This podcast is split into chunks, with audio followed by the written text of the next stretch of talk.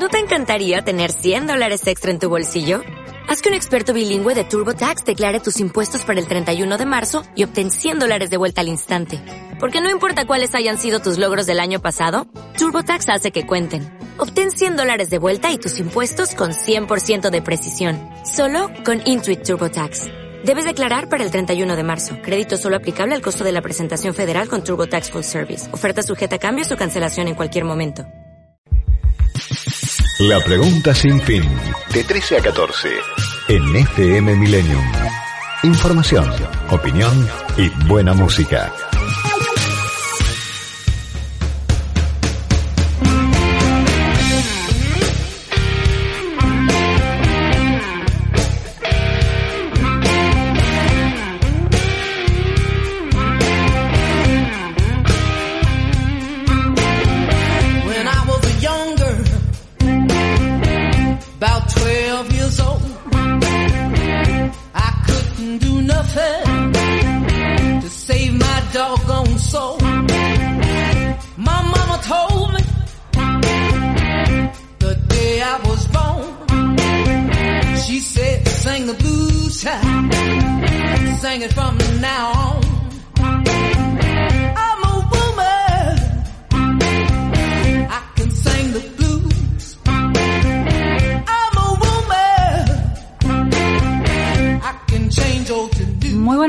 Aquí estamos en el último programa de la semana de la pregunta sin fin. Viernes de sol, hermoso día. Arrancó fría la mañana, pero ahora hay, emoticón de solcito, signo de solcito pleno, 15 grados dos décimas de temperatura en la ciudad de Buenos Aires, a tres minutos de la una de la tarde. Para los oyentes que se quieran comunicar con la pregunta sin fin, lo pueden hacer al 11 21 87 1067, que es un número de WhatsApp, nos pueden seguir en Twitter, arroba fmmillenium, arroba Vázquez Luciana, y nos pueden escuchar en la clásica radio FM 106.7 o por streaming en eh. Bueno, habemos, hubo humo negro y eh, habemos eh, viceministro de Economía, es el nuevo anuncio, se trata de Gabriel Rubinstein, que se dio a conocer, circulaban ya las versiones ayer, quedó efectivizado ese nombramiento elegido por Sergio Massa. Le costó un poco al ministro de Economía encontrar a su socio en esa cartera. Bueno, un momento delicado, hubo muchas eh, consultas y muchos, muchas respuestas negativas a esa consulta. Los temas tienen que ver con la economía, por supuesto, y las urgencias que enfrenta la Argentina, el gobierno y Sergio Massa en este momento, que tienen que ver con las dos, las dos puntas del ovillo del problema, de ese ovillo tan enredado. Uno es bajar el déficit fiscal y otro es encontrar plata para las reservas y también para la caja chica, para los gastos diarios del gobierno. Las respuestas a esos eh, tironeos a esas eh, puntas que se desprenden del ovillo, son por lo menos las que está más clara por el momento, aunque no tanto todavía, es la baja de subsidios a la energía. Los cálculos del gobierno son optimistas en relación a cómo puede impactar positivamente en una baja del déficit fiscal. Eh, no una disminución absoluta, pero ir recortándolo. Los expertos en energía cuestionan ese cálculo tan optimista. Y en relación a la búsqueda de dólares, sigue barajándose la posibilidad de préstamos de fondos soberanos o de otros fondos. El tema es, a qué costos. Condiciones leoninas pueden ser estas. Ayer lo planteaba el economista, macroeconomista Guillermo Mondino desde Estados Unidos, que está ocultando la economía argentina desde allí y también la reacción de Wall Street cómo se van a solucionar estas, estas cuestiones en, el correr de las semanas es el gran interrogante, sobre todo porque la realidad presiona con su y si el tiempo y si el gobierno creó alguna suerte de expectativa y ganó algunos días de tiempo, la creación de tiempo es eh, es muy limitada la posibilidad de crear tiempo, que es lo que ha venido haciendo el gobierno desde hace dos años, primero con el acuerdo con los bonistas, se creó tiempo, no se usó bien, luego con el acuerdo con el FMI se creó tiempo, tampoco se usó bien. ahora Sergio Massa. Es eh, la varita mágica que intenta fabricar tiempo. Veremos cómo avanza esa cuestión. Y en el medio hay una especie de clima de época, ¿no?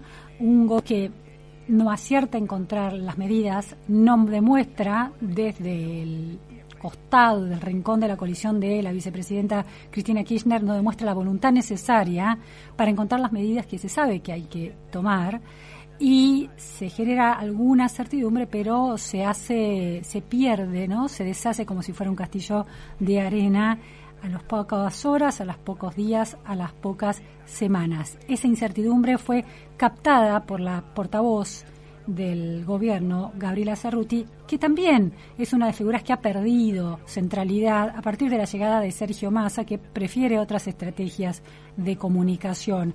Ese protagonismo eh, ejercido con un narcisismo notorio por la portavoz está desdibujándose. Ayer la escuchábamos hablar de sensaciones.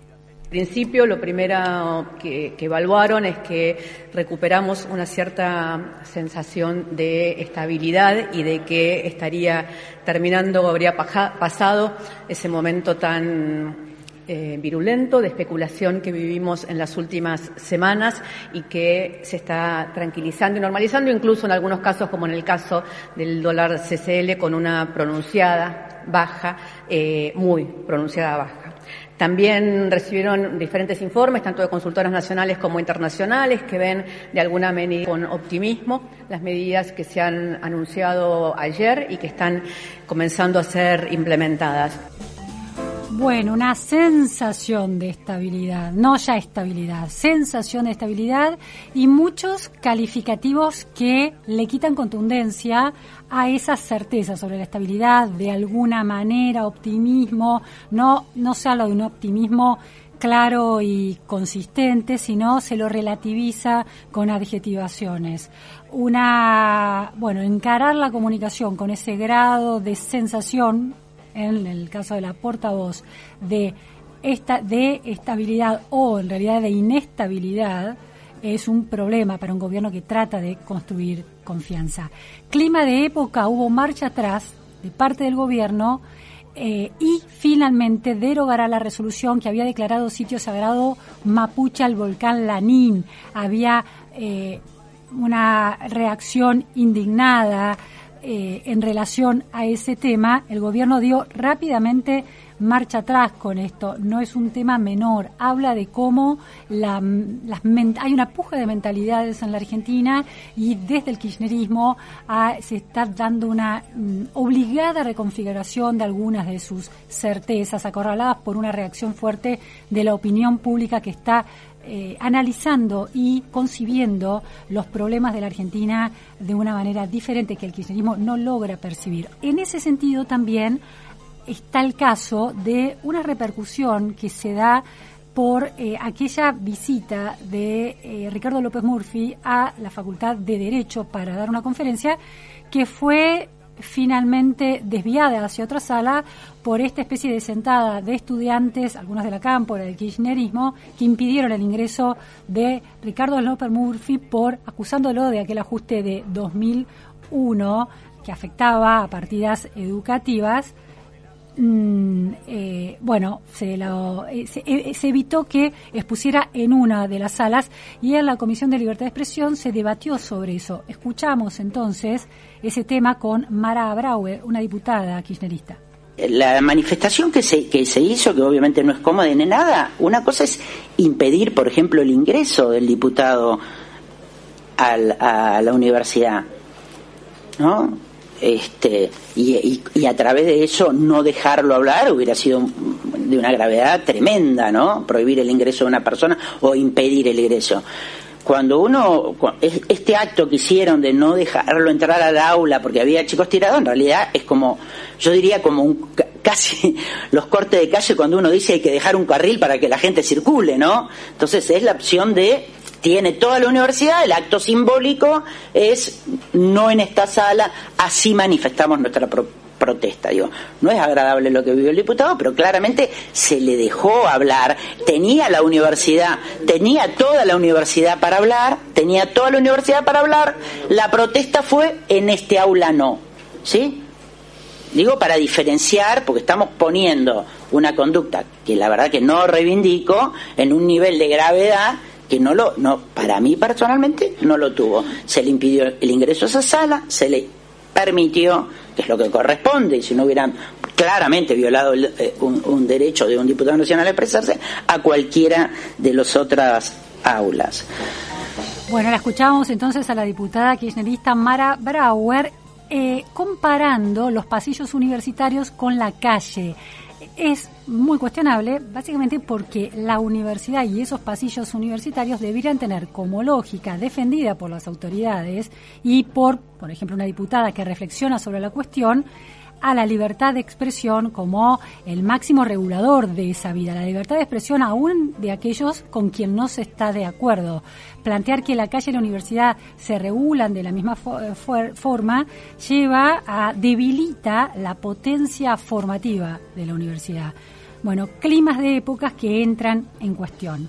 En medio de la Argentina está con sus temas domésticos locales, ensimismada, intentando zafar de una nueva crisis en el medio de crisis globales que se complican cada vez más. Por ejemplo, este nuevo enfrentamiento entre China y Estados Unidos a partir del acercamiento de Estados Unidos a Taiwán, materializado en la visita que hizo la eh, presidenta de la Cámara de Representantes de Estados Unidos, Nancy Pelosi movimientos militares intensos de China bordeando Taiwán y también respuestas militares de Taiwán. Estamos en comunicación telefónica ahora con Jorge Heine, experto en relaciones internacionales, ex embajador de Chile en China. Muy Jorge, muchísimas gracias por atendernos hoy en la pregunta sin fin.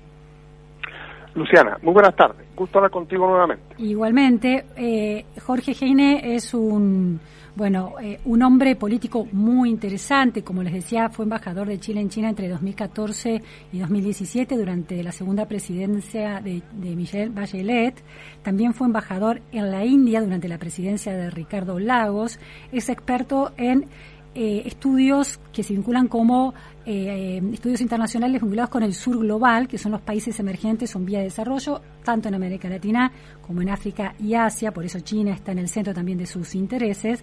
Es profesor de Relaciones Internacionales en la Universidad de Boston, en la Escuela Pardí de Estudios Internacionales, abogado por la Universidad de Chile y doctor en Ciencia Política por la Universidad de Stanford y acaba de publicar un libro China en el siglo del dragón, lo que todos deben saber sobre China. Así que es la persona ideal para tratar de entender qué está sucediendo hoy en esa relación entre China y Estados Unidos. ¿Por qué Estados Unidos, de alguna manera, eh, cambia su estrategia en relación a esta idea de una sola China y de los derechos de los taiwaneses y del vínculo con China? Hola. Ah, sí. Sí, Luciana, correcto. Eh, lo primero que quisiera subrayar es que eh, a veces no se entiende eh, la gravedad de la visita de la señora Pelosi a Taiwán. Muchos plantean por qué una visita de ese tipo genera el tipo de reacción que nosotros estamos viendo y, por ejemplo, los ejercicios que estamos viendo en este momento en todo el perímetro de Taiwán con misiles cruzando a través del territorio de Taiwán, con barcos de guerra chinos entrando en el mar territorial de Taiwán, eh, son los ejercicios eh, navales, aéreos, militares más agresivos que China ha realizado eh, en, en Taiwán en toda su historia. Y todo esto por una visita de una parlamentaria. La verdad es que es importante entender en ese marco que las relaciones internacionales se basan en ciertos compromisos en el caso de China y Estados Unidos, ese compromiso eh, se basó desde el año 1972, cuando eh, se hizo la apertura original con la visita del presidente Nixon y Henry Kissinger a China, hasta el año 1979, con la formalización del establecimiento de relaciones diplomáticas entre ambos países, en la política de una sola China. ¿Qué significa política de una sola China? Significa que solo hay una embajada de Estados Unidos en Beijing, no la hay en Taipei, y que visitas de alto nivel del gobierno de Estados Unidos a Taiwán se supone que no se realiza. Y de hecho, en 25 años que no tenía lugar una visita de un funcionario gubernamental estadounidense de tan alto nivel como la señora Pelosi ahora. De verdad que es importante entender eso y por eso es que se ha dado esta eh, reacción que, que se, es una reacción a este cuestionamiento de las mismas bases de eh, esta política de una sola China. Ahora, eh, Jorge, a mí eh, yo entiendo ese argumento y hemos hablado con Patricio Justo, ¿sí? que es un especialista en China aquí en Argentina, y hacía observaciones en la misma línea que usted está planteando. Ahora, cuando fue, por ejemplo, el inicio de la invasión rusa a Ucrania, hubo un gran debate acerca, si de la, acerca de si no era responsabilidad de la OTAN, que había avanzado demasiado en su influencia sobre los países de Europa hasta llegar muy cerca a las fronteras de Rusia. Otra lectura decía que Rusia, en realidad, el sueño imperial de Rusia no se había detenido con la caída del muro, era histórico, milenario, y que seguía, esto era la invasión a Ucrania, seguía avanzando. Entonces, de alguna manera, estaba, estaban aquellos que querían eh, preservar acuerdos construidos a partir de la caída del muro de Berlín, donde el mundo se reparte de alguna manera entre Rusia, Estados Unidos y los países occidentales. Después de tantos años transcurridos, la realidad geopolítica también es cambiante. ¿Por qué no pensar que los taiwaneses sus derechos a la autodeterminación, a la soberanía y a la constitución de una nación independiente son atendibles con un mundo que es diferente a hace 25 años, por ejemplo. Sí, yo, creo que es un planteamiento muy eh, razonable. Ahora, el punto es el siguiente. Eh, los acuerdos son los acuerdos. Y eh, el acuerdo al que se llegó en su momento y que fue decisivo para normalizar las relaciones entre eh, China y Estados Unidos se basó en esto de la política de una sola China. Es el primer punto. Segundo punto, desde el punto de vista estrictamente eh, formal, Estados Unidos no apoya la independencia de Taiwán. Estados Unidos señala que ese es un tema que deben resolver los taiwaneses. Y en tercer lugar, muchos taiwaneses están muy conscientes que de ellos proclamar la independencia en forma unilateral eh, las consecuencias podrían ser muy graves y podrían derivar efectivamente en una guerra con eh, China. Entonces es importante entender que acá hay un, equilibrio eh, muy fino entre lo que puede ser el sentir de una serie de sectores de la población taiwanesa y lo que son las realidades geopolíticas en la región. Ahora, Jorge, em, hay otra lectura que circula en algunos medios de Estados Unidos y de Europa que dice que en realidad este viaje de Pelosi, que se concreta eh, a pesar de la reacción muy airada, eh, hecha pública por funcionarios de Estados Unidos, en realidad no se podría concretar si por debajo de esa reacción que lo rechaza no hubiera un cierto apoyo, un dejar hacer e inclusive un cierto apoyo de la administración Biden. ¿Cómo lo ve usted? Sí, eh, a ver, eh, hay bastante eh, especulación al respecto. Mi propia lectura y el propio presidente Biden lo expresó públicamente, en que él señaló que a él no le parecía una buena idea y que a los propios militares estadounidenses no les parecía una buena idea. Y la verdad es que hay, independientemente del tema de fondo, ¿no? de una política de una sola China, hay también razones de coyuntura, por lo cual esto, esta visita era particularmente eh, inadecuada y muchos la han considerado una imprudencia. Por una parte, está la situación de la guerra en Ucrania. Estados Unidos ha hecho un muy fuerte esfuerzo por evitar que China, por ejemplo, le entregue armas a eh, Rusia. Esfuerzos que hasta ahora han fructificado, pero que después de esto podrían cambiar. La verdad es que abrir un segundo frente, en el momento en que la gran prioridad de Estados Unidos en este momento internacional es evitar que Rusia gane la guerra en Ucrania, es bastante eh, cuestionable como estrategia. Y el segundo punto es que Estados Unidos ha desarrollado toda una, una estrategia, toda una política hacia lo que la zona que es el Asia Pacífico y que Estados Unidos ahora llama el Indo-Pacífico, armando entidades como por ejemplo el Quad, el diálogo cuadrilátero de seguridad con Japón, con Australia, eh, con India. Todo lo cual implica eh, un delicado equilibrio diplomático. Entonces, tirar en medio de todo esto una visita eh, intempestiva, no anunciada, no consultada, como la visita de la señora Pelosi, causa gran incertidumbre. En diplomacia no hay nada peor que eh, medidas imprevistas, algo que no se espera, algo que no se controla. Y eso, eso ha generado mucho desconcierto en Eh, toda la zona del Asia-Pacífico. Ejemplo, en este momento se está reuniendo, están reuniendo los cancilleres de eh, ASEAN en Phnom Penh, en Camboya, que es un gran momento para el diálogo. El canciller Wang Yi ha dicho, el de China, ha dicho que no se va a reunir con el eh, secretario de Estado Blinken, que va a estar también en esa reunión, precisamente por esta visita de, la señora Pelosi. Es una oportunidad perdida. Obviamente era un momento para que ambos cancilleres conversasen temas tan de fondo. Pero esta, esta imprudente visita lo que ha hecho es eh, generar una situación muy complicada. Jorge, estoy, eh, estoy viendo The Guardian que publica ahora, justo ahora, palabras del secretario de Estado Anthony Blinken, que dice que eh, la visita de Pelosi fue, con, fue una visita pacífica y que China eligió sobre reaccionar, que no se justifica semejante reacción militar. Em, Parece, eh, desde, desde el sentido común, entiendo el argumento de que Pelosi desafía los tratados y las estrategias de vinculación con China en estos temas sensibles para China. Ahora, el paso directo a una reacción de, demostración de poderío militar no parece una escalada casi que demuestra que estaba buscando una excusa para hacer eso. Pudieron plantear ese, esa misma queja en ámbitos diplomáticos de reconstrucción de ese diálogo y de, de reforzamiento de la vigencia de esos tratados. Y no lo hizo China. Sí, a ver, yo creo que es importante entender lo siguiente, y este es otro elemento de la coyuntura que hay que tener eh, presente. ¿Por qué China reacciona de la manera en que ha reaccionado? China en este momento está pasando por eh, dificultades. Hay una ralentización económica, el COVID no se acaba de controlar, eh, reventó una burbuja inmobiliaria y, también lo más significativo, eh, el, presidente Xi está para ser eh, renominado para un tercer periodo en, el vigésimo Congreso del Partido Comunista Chino que tendrá lugar más tarde este año.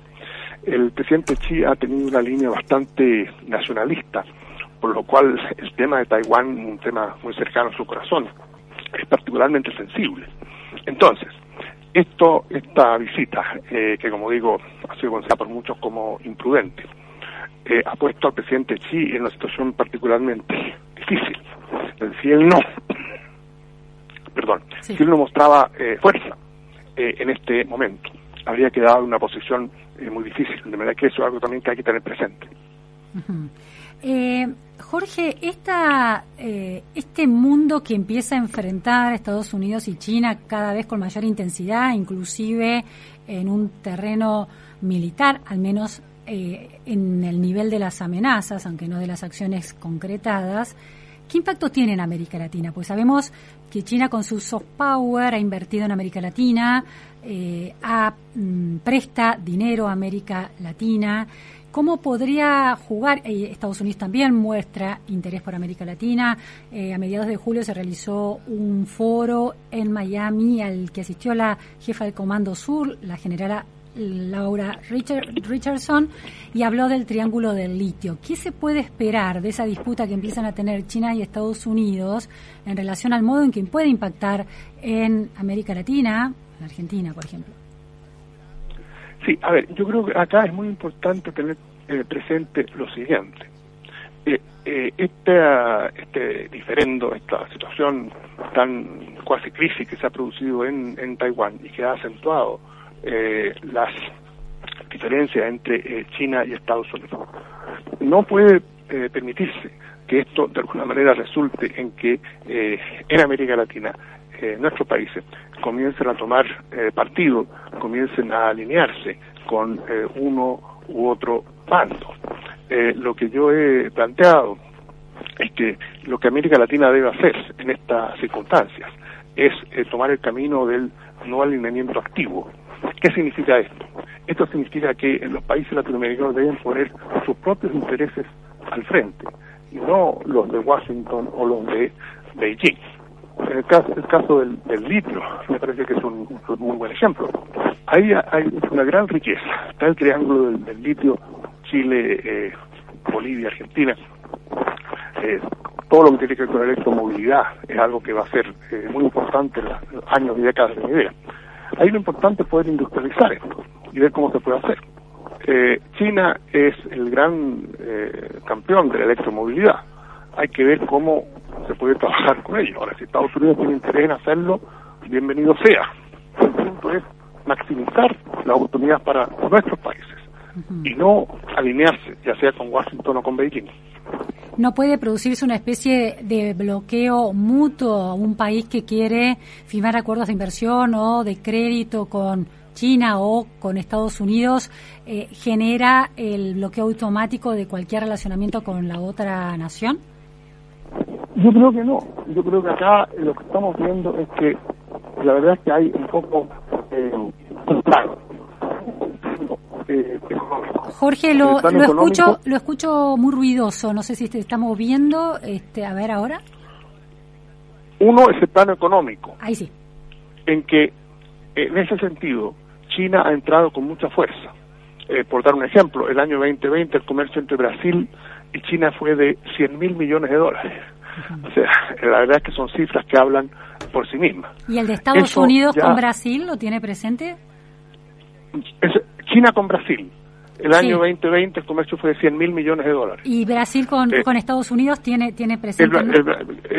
mucho menos que eso. Eh, Chile tuvo el año 2021 un comercio de 55 mil millones de dólares con China, mucho más que con, con, con Estados Unidos. Chile exporta dos veces y media más a China que a Estados Unidos. Entonces, esas son realidades que no se pueden cambiar. Por otra parte, obviamente la relación en muchas otras áreas, en el sector político, de la defensa, social, educacional, con Estados Unidos son muy, muy fuertes. Entonces, la clave está en cómo eh, mantener un sano equilibrio entre, entre ambas cosas. Y lo que yo estoy viendo es que eso es lo que están haciendo los países. Los países no están eh, optando por uno o por otro. Eh, los esfuerzos, por ejemplo, Estados Unidos por evitar que Huawei fuese utilizado en la tecnología 5G, en telecomunicaciones en nuestros países. Es un esfuerzo que básicamente fracasó. Eh, incluso Brasil, que en un momento dijo que iba a hacerle caso a Estados Unidos, al final eh, se echó para atrás. Entonces yo creo que acá lo importante es poder entender que nuestros países sí tienen un margen de maniobra. Y eh, la clave del éxito de una diplomacia sofisticada y bien aplicada es lograr mantener eso. No estoy diciendo que sea fácil, pero de que es posible, es posible. Bien, muchísimas gracias, Jorge Gene, por estas precisiones en torno al conflicto China-Estados Unidos y cómo puede impactar, además, en América Latina. Gracias. Buenas tardes. Ok. Muy buenas tardes. Buenas tardes. Bueno, era Jorge Hein, un diplomático destacadísimo, con muchísima, eh, una mirada muy comprensiva sobre este peso de China en el mundo. Fue, como les contaba, embajador de Chile en China en la segunda presidencia de Michelle Bachelet y también embajador en la India en la presidencia de Ricardo Lagos.